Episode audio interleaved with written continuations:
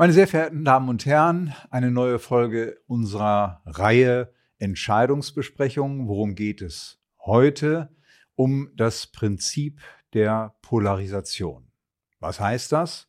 Es ist die Frage, in welchem Gewand ein Vermittler auftreten darf. Und konkret darf ein zu 100 Prozent durch einen Versicherer beherrschter Vermittler als Versicherungsmakler auftreten?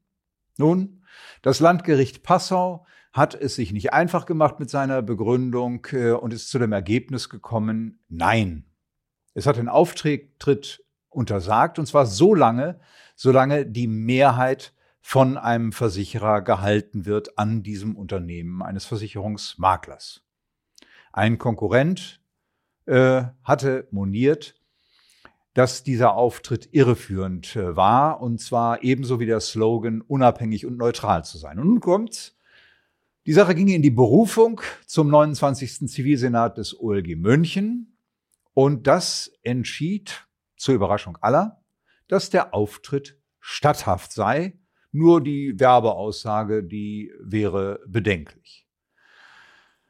Äh, was hat den 29. Senat getrieben, so etwas auszuurteilen? Nun, der Senat hat lapidar festgestellt, der Auftritt ist nicht unlauter, da ja eine Erwerbe, äh, Gewerbeerlaubnis nach 34d Absatz 1 Gewerbeordnung vorliege.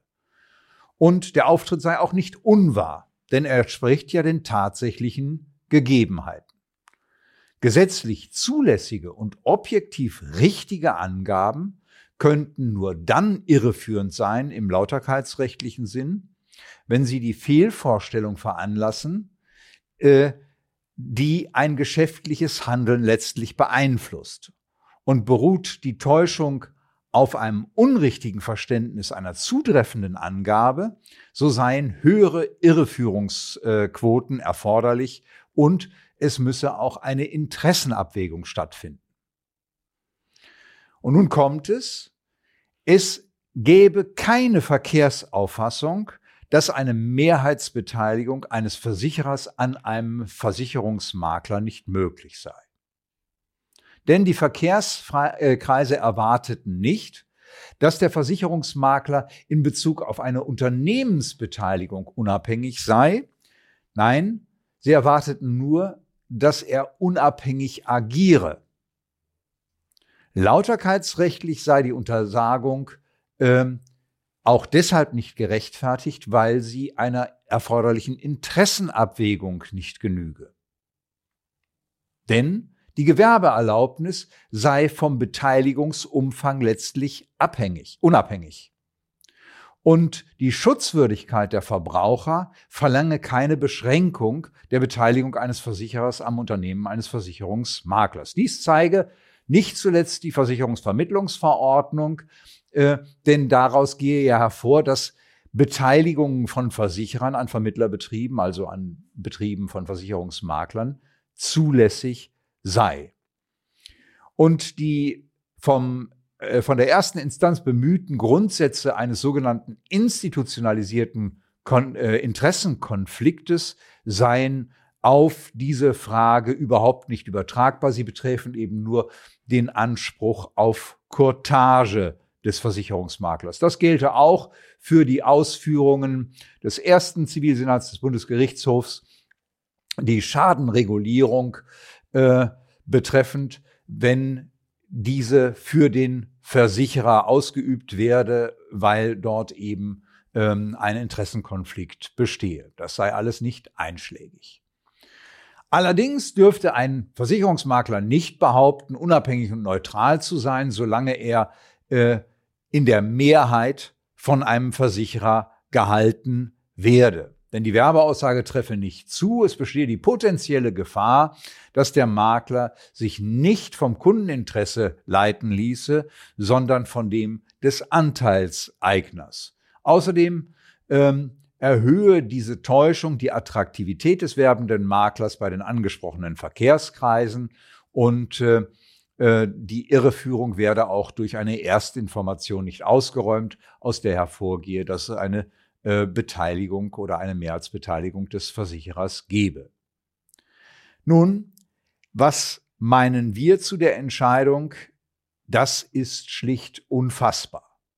Der Senat spricht dem Makler die erforderliche Neutralität und Unabhängigkeit ab, ohne daraus lauterkeitsrechtliche Konsequenzen zu ziehen. Aus der Transparenzpflicht kann nicht gefolgert werden, dass die Beherrschung zulässig ist.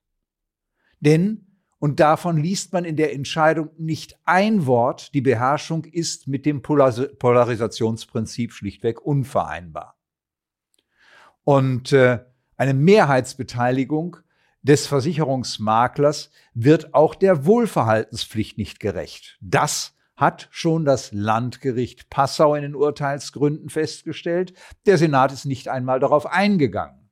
Dabei ist evident, dass die Beherrschung mit der Pflicht zur objektiven und ausgewogenen äh, Marktuntersuchung nicht zu vereinbaren ist.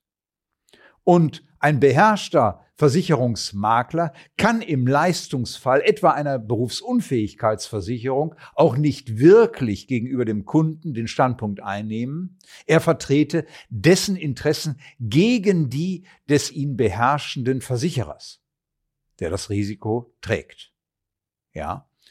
Tragender Gedanke der Verflechtungsrechtsprechung ist letztlich, dass die Maklerleistung unmöglich ist. Es geht nicht im Kern darum, äh, ob ein Courtageanspruch besteht, sondern es geht um die Erbringung einer Maklerleistung. Und das ist eben beim Interessenkonflikt nicht äh, möglich. Auch das Thema Interessenabwägung ist von vornherein nicht geeignet, lauterkeitsrechtlich ein Auge zuzudrücken. Denn der Senat hat überhaupt nicht ins Kalkül gezogen, dass es ja auch eine Registrierungsmöglichkeit gibt als echter Mehrfachvertreter. Ja, deswegen kann dieser Versicherer als Vermittler auftreten, aber er sollte es eben nicht als ein die Interessen des Kunden wahrnehmender Versicherungsmakler. Im Fazit müssen wir festzuhalten, dass der Auftritt eines als, Wolfs im, äh, als, Wolf im Schafsfeld in jeder Hinsicht bedenklich ist, dass die Rechtsprechung dies aber nicht äh, nachvollzogen hat, dass Verbraucher Unsicherheiten ausgesetzt äh, werden und dass deswegen eben die große Frage ist, ob diese Entscheidung in Rechtskraft äh, erwächst, was derzeit leider nicht bekannt ist. Vielen herzlichen Dank.